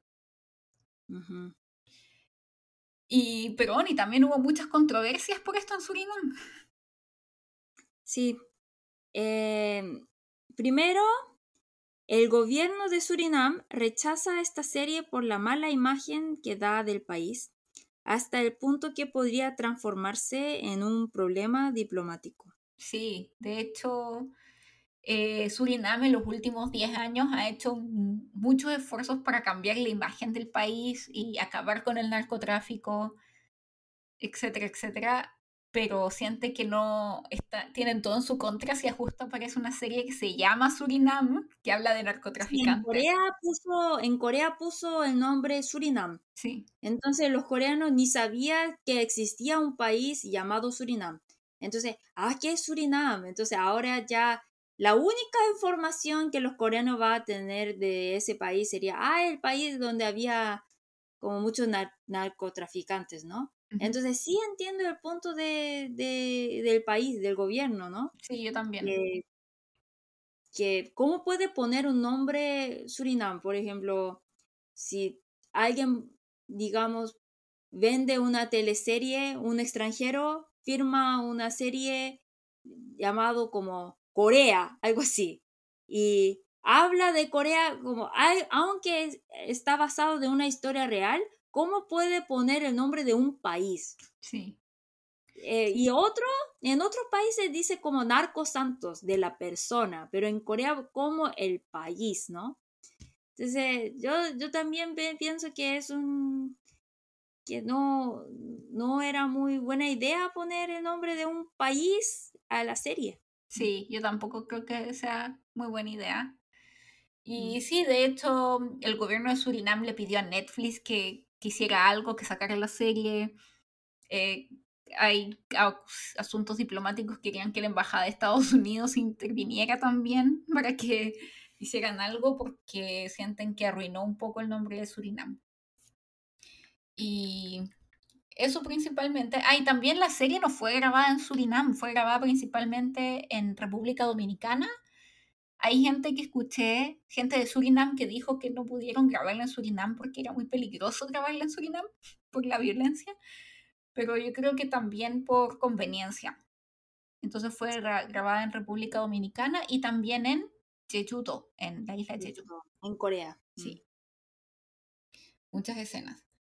Y Acá, Oni, antes de terminar y seguir como con cuántas estrellitas les damos, hay una, eh, una de nuestras amigas nos pregunta, Cherlin, nos, pregunta, nos pregunta si el gobierno y la policía coreana, ¿cómo manejan esto de del narcotráfico en Corea? Y si eh, qué tanta gente consume drogas en Corea del Sur. Y tú ya nos contabas un poco más, pero nos puedes contar un poco más en detalle de cómo es esto del narcotráfico en Corea, las drogas en Corea, como si es como se ve la C en el, en el drama. Bueno, en Corea le voy a explicar toda la historia. Bien. Eh, antes, en Corea, cuando nosotros decimos la época del milagro de Río Han, cuando en un año el porcentaje del desarrollo económico era más de 10%. Bien.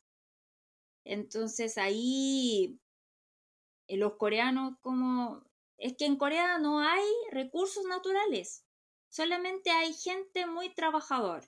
Entonces, en esa época, los coreanos que trabajaban en la fábrica trabajaban más de 12 horas todos los días. Bien. Entonces, ¿cómo podemos mantener la productividad? Eh, como una persona normal no puede trabajar así, ¿no? Por eso, en esa época ni sabíamos que era droga, pero ahí dice que el gobierno eh, animaba a las personas que tomaran metanfetamina. Eh, bien, en esa época. Y muchas personas tomando esa medicina pensaron que era como un medicamento nomás. Entonces, eh, y ese betanfetamina te hace no dormir, ¿cierto? Entonces, eh, así trabajaba.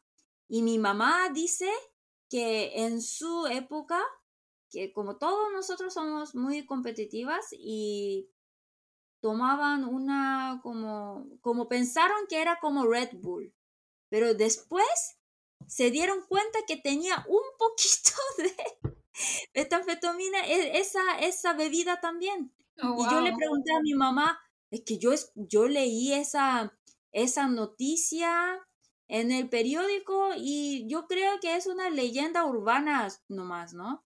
Como es verdad y mi mamá dice que yo, yo también estudié tomando esa bebida, me dijo. Ay, ay. De verdad, si toma esa bebida, ella como pudo aguantar ese sueño por días. Por eso dice que cuando ella estaba estudiando, tomaba esa, esa bebida que tenía un poquito de droga, ¿bien? Sí. Entonces, sí. Como, antiguamente también la cocaína en Estados Unidos se tomaba como remedio. Sí. Sí. Que cuando no sabemos qué, qué es eso, ¿no? Y dice que en, en los lugares, em, en los lugares rurales, ahí cuando, porque como éramos muy pobres, entonces Em, como todos teníamos que solucionar nosotros que no teníamos dinero para comprar medicamentos, ni ir a la, ni ir a la, a la clínica, ¿no? Entonces, en los, ahora no, estoy hablando de la época de mi papá, como antes, ¿no? Ahí la gente tenía amapola en su casa. Y amapola, sí. Tomaban té de amapola, pero amapola es ¿Ingrediente de qué? De, de apio, ¿no? Del opio, sí. Sí, opio, opio. Apio es vegetal. Sí. Perdona mi falta de vocabulario, pero Está bien. más o menos eso. Entonces, em, sí, entonces todo como dicen que como los que crecieron en el campo pensaban que amapola curaba toda la enfermedad. Eh, antes pasaba eso porque éramos muy pobres y no sabía de ese estudio. Y por eso, como cuando era pequeña, como yo tenía un, una familia muy lejana, pero como que vivía en el campo. Y me, un día me dolió mucho el estómago. Entonces el abuelito me preparó un té. Y como yo le pregunté, ah, ¿qué es este té? Ya, ya, ya probé y me gustó mucho. Y le pregunté, ¿qué es este?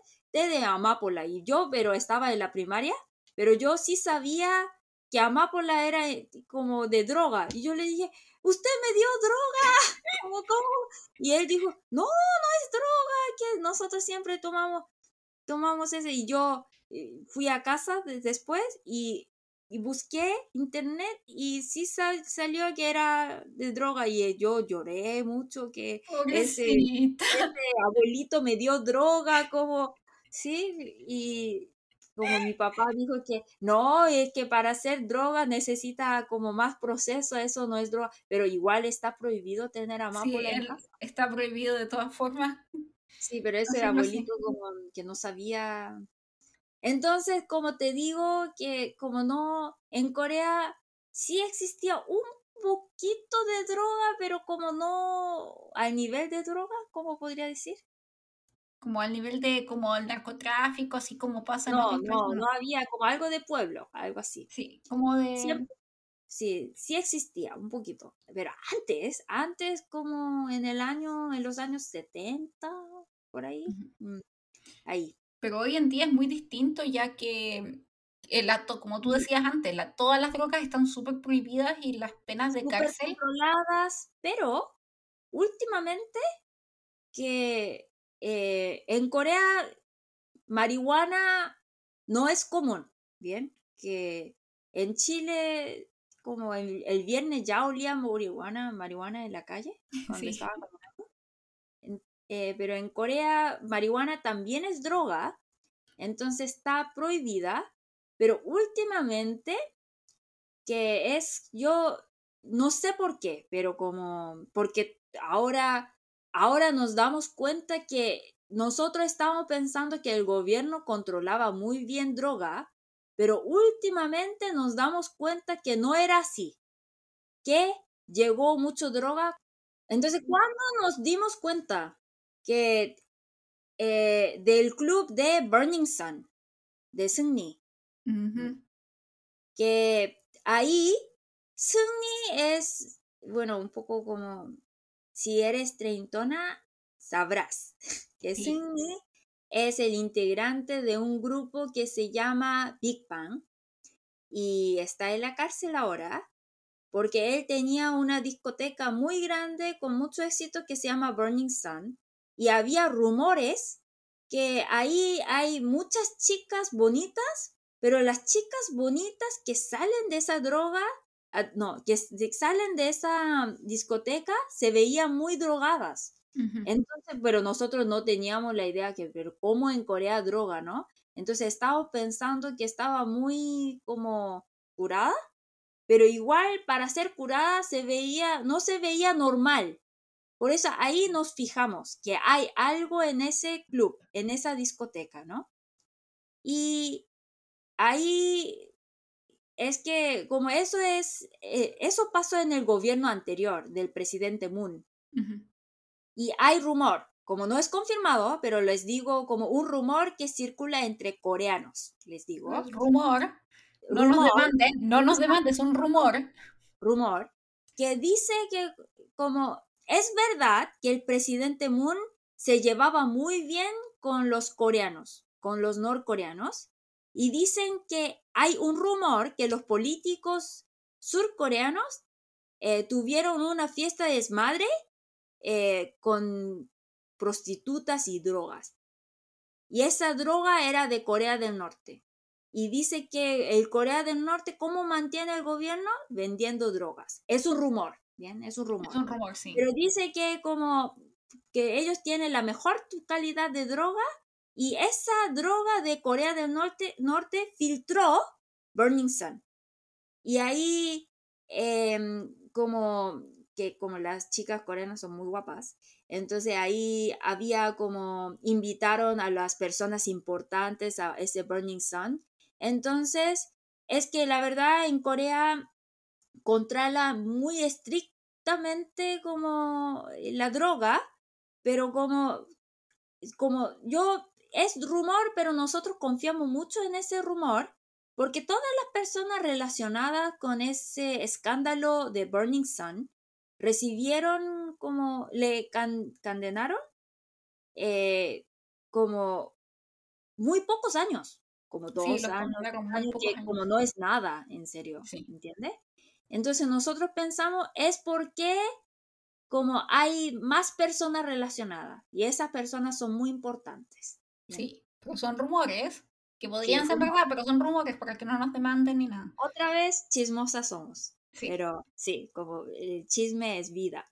Entonces, ahí, eh, como nos dimos cuenta que en Corea sí hay drogas, ¿bien? Mm. Sí, de hecho, yo escuché, bueno, escuché varias veces de gente en Corea consumiendo drogas, como el amigo del amigo del amigo del amigo, así como el amigo, que había como entrado droga a Corea o cosas así, pero es raro. Y también, por ejemplo, seguramente ustedes han escuchado de todos estos escándalos en el K-pop de eh, idols que han consumido drogas y que tan solo por consumir ya han sido cancelados o que han terminado con algún tipo de pena o que han tenido que han sido arrestados por esto. Pero últimamente las drogas que son populares acá en Corea no son como marihuanas que son muy fácil de encontrar en América Latina y en otros países, que son fentanyl o eh, como todo químico, como sí, como cosas químicas. Meth, fentanyl y ah, fentanil es fentanil en español, fentanil, fentanilo. Y esas drogas, ¿bien?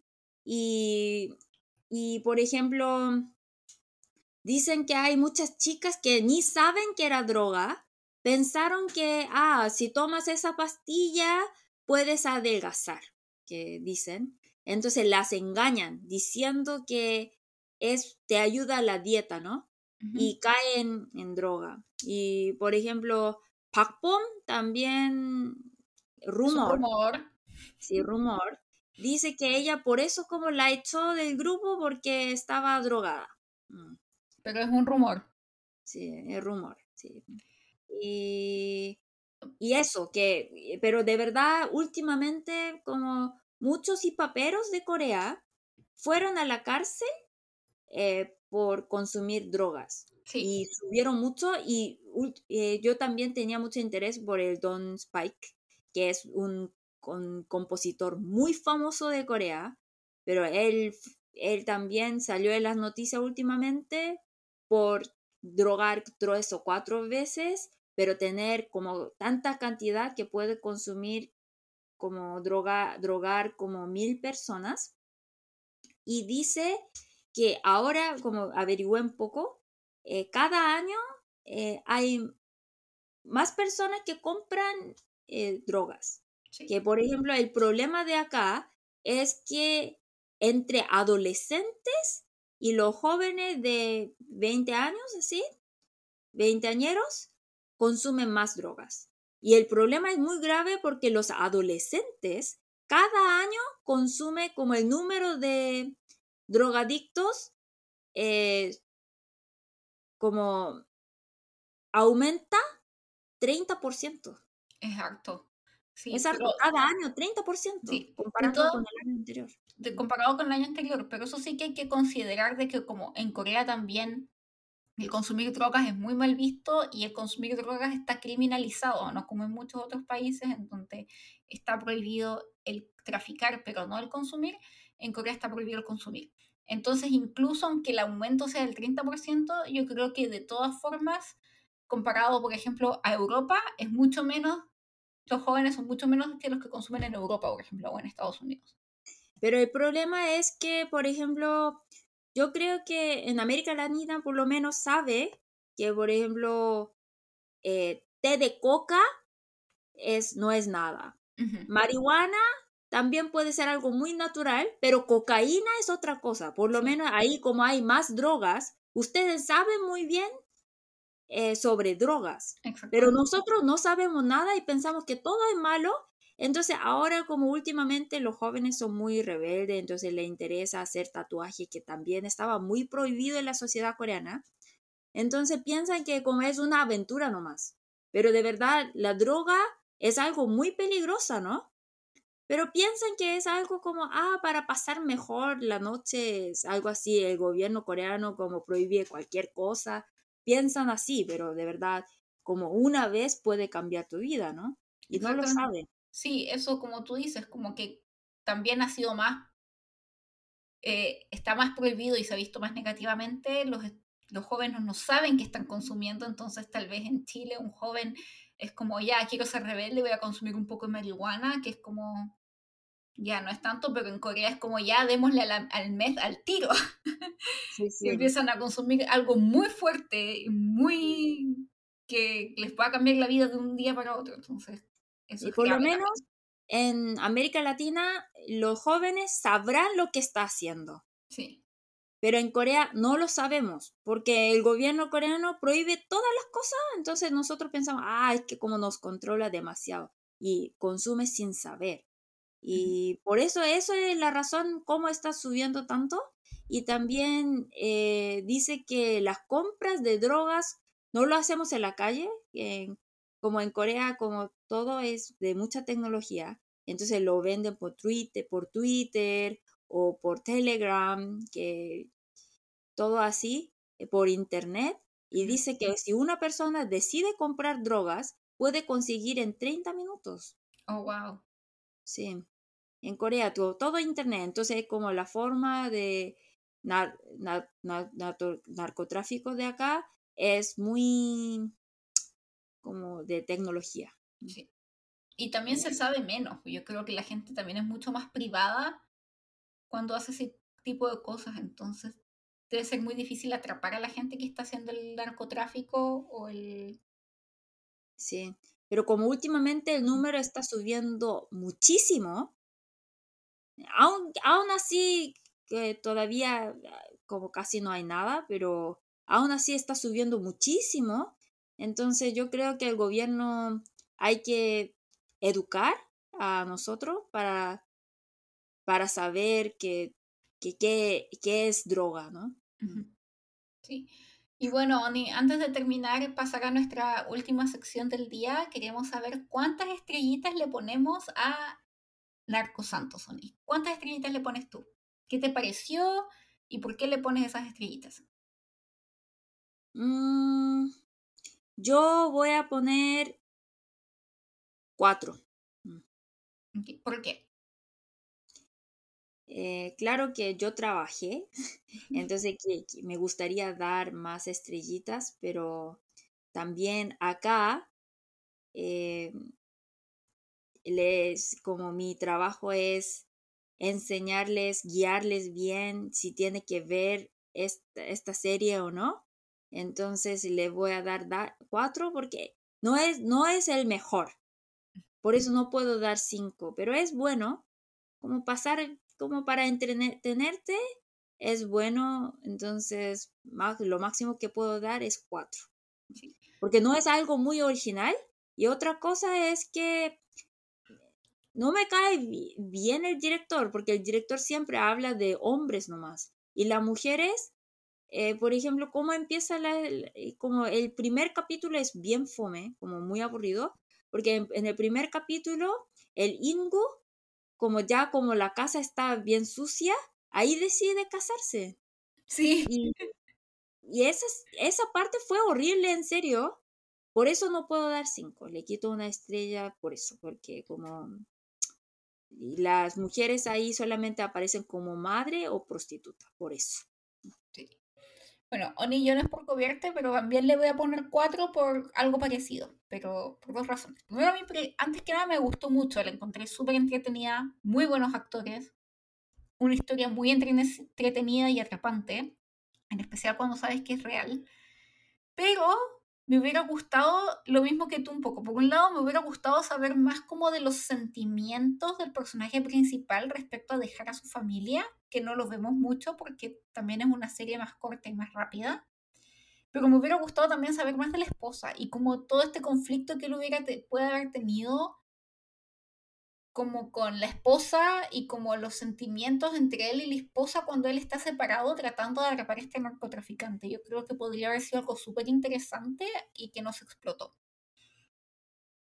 Y por otro lado, eh, me pasó que le saque, porque le hubiera puesto tal vez 4.5, pues, pero le pongo 4 porque la escena de la última, eh, del último episodio en donde él persigue al narco, en la camioneta y le disparan directamente a la camioneta y no le pasa nada al auto y él sigue pudiendo manejar, me pareció sumamente irreal y siento que un poco me desconectó de lo emocionante que es la historia. Y siento que también fue un poco como fuera de personaje, en el sentido de que yo creo que el personaje, o sea, la persona real, si hubiera pasado algo así, hubiera hecho algo más inteligente, que era como haberse ido a donde está el bote desde antes, que en vez de tratar de perseguirlos mientras les disparan, que con metralletas. O sea, obvio que le iban a disparar y que el auto debería haber hecho pebre así. Eso es para seguir la costumbre de seguir. Sí. Sí, que en la escalera de cielo seguía corriendo y ahí en el auto. Aquí en el auto, y el, el auto primero, excelente Es auto. costumbre de la tradición. Eso no Oni, ese, ese parabrisas que no se quebraba con nada, porque le disparaban metralletas y no explotaba. Eso hubiera ex- explotado. Y entonces Todos eso mueren excepto él, porque Sí. él es como un ave de Félix, algo así.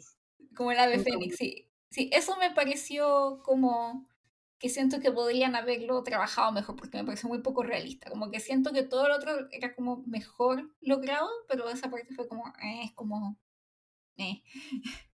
Así que le pongo cuatro estrellas.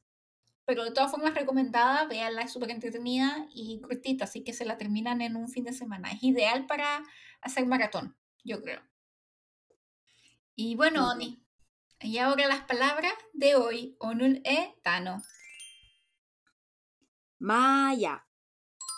Maya. Mayak significa droga, pero es una palabra bien interesante porque yak significa medicamento y ma es de diablo, diablo. Entonces, básicamente significa medicamento de diablo. Bien. Sí. Maya, droga. Sí, entonces, eh, drogar es caer en el diablo. Entonces, Me encanta. no consumir drogas, porque es como ir, eh, te lleva al infierno. Sí, Eso es. Y la segunda palabra, magui. Magui. Magui es eh, Satán, diablo. Mm. que eso lo mencionaba mucho el pastor. Sí, el pastor. Por, cuando eh, alguien que contradice al pastor, él, todo, el- todas las personas que contradicen al pastor es magui para el moxa, ¿no? Pero el verdadero magui, diablo, es el pastor, ¿no? Sí, Eh, que eso, ¿no? Entonces, Siempre- vaya es droga, magui, diablo. Ma, sí. ma. Siempre les decía, se te metió el diablo, se te metió el Macri. Sí, entonces, ¿cuál es la diferencia entre Angma? Porque Angma también es diablo. Eh, Angma es diablo, pero Bakui es más como espíritu malvado. Ujú. Por eso dice que, ah, como eh, entró un diablo en tu mente. Ahí dice Bakui, ¿entiendes? Sí, como que se te metió el espíritu del diablo. Sí, eso es. eh, Y la palabra tres es Muxa. Moxa. Moxa es pastor, que aquí menciona esa palabra muchísimo, entonces como si eres muy religioso te molestará mucho, me imagino. Sí. Y, ah, esta es, no es una palabra, es una frase, pero la frase más famosa de esta serie. 아이고 강프로 식사는 잡섰어? Otra vez. 아이고 강프로 식사는 잡섰어? Eso es eh, una frase bien flight, bien ñero, bien naco, como bien estilo va- del barrio. Aigo es como ay. Kangpro. Kangpro es pro es pro. Entonces sería como, como estilo flight, como capo. Sí, Como para decir alguien de narco, da- alguien narcotráfico, pero como que es bacán. sí, Entonces, el capo gang. 식사는 잡섰어? Esa parte es la, ma- la parte más flight, porque eh, us- está usando el verbo de honorífico, pero en una forma muy flight. Entonces es una persona que se esfuerza para que se vea una persona con educación, como una persona que quiere hablar como más, como con respeto, respetuosamente, ¿no? Pero como es flight, no le sale bien. Por eso dice, ah, así así como dando un tono muy flight. Sí. Es, no sé si porque si yo cuando enseño a mis alumnos, como soy profesora de coreano, eh, cuando enseño a mis alumnos, yo siempre les digo que no mezcle el estilo informal con formal, porque resulta muy flight. sí, como 너나 잘하세요. flight. 예. 예, 식사는 잡섰어. flight. Y sí se puede decir eso como para dar más humor, pero como si maneja muy bien el coreano, tal vez, pero en general suena muy flight. Sí, y, y, significa así como, oye, pana, ¿comiste bien? Sí. Mm. Comiste bien, pero comiste bien en Corea es como preguntar cómo estás. Mm. Sí, exactamente, mm. pero muy flight, muy flight. Muy flight. Entonces, si quieres como... Porque también nosotros no podemos vivir nosotros no podemos vivir sin humor, ¿no? Y los que están viviendo en Corea es, intenta hacer eh, broma, ¿no? En coreano, que como porque es, es la vida, ¿no? Eh, sin humor, ¿cómo podemos vivir? Y intenta decir, oh, Shiksan Chapsoso, entonces tu amigo coreano seguramente se va a reír. Oye, ¿dónde aprendiste esa expresión tan flighty? Te va Exactamente. A decir. Ahí le estamos enseñando de cómo hablar flighty, qué bonito. Sí, y bueno, ese ha sido nuestro episodio de hoy. Muchas gracias por escucharnos una vez más. Y nos vemos en dos semanas con un K-Drama Oni que nos han pedido un montón nuestros seguidores y que realmente no sabemos mucho de este drama. Mm. En nuestro próximo episodio comentaremos en drama Hometown Cha Cha Cha, que a pesar de no haber sido muy popular en Corea, es muy querido por el público latinoamericano y discutiremos el porqué de esto. Sí, sí, por alguna razón les gusta mucho en Latinoamérica. Así que vamos a... Yo ya sé, por el protagonista, porque es guapo. También, también porque está guapo, por un lado, pero vamos a, vamos a averiguar por qué, porque tampoco lo hemos visto. Así que es una aventura para nosotras. Y muchas gracias por siempre estar al tanto de nuestro podcast. Recuerde que siempre como ya mencionamos, nos pueden seguir y dejar sus mensajes en Instagram y Twitter, que es ToranToranKR. Y nos vemos en dos semanas. Esperamos que tenga dos lindas semanas. Nos vemos. Sí, año. Bye. bye. Año.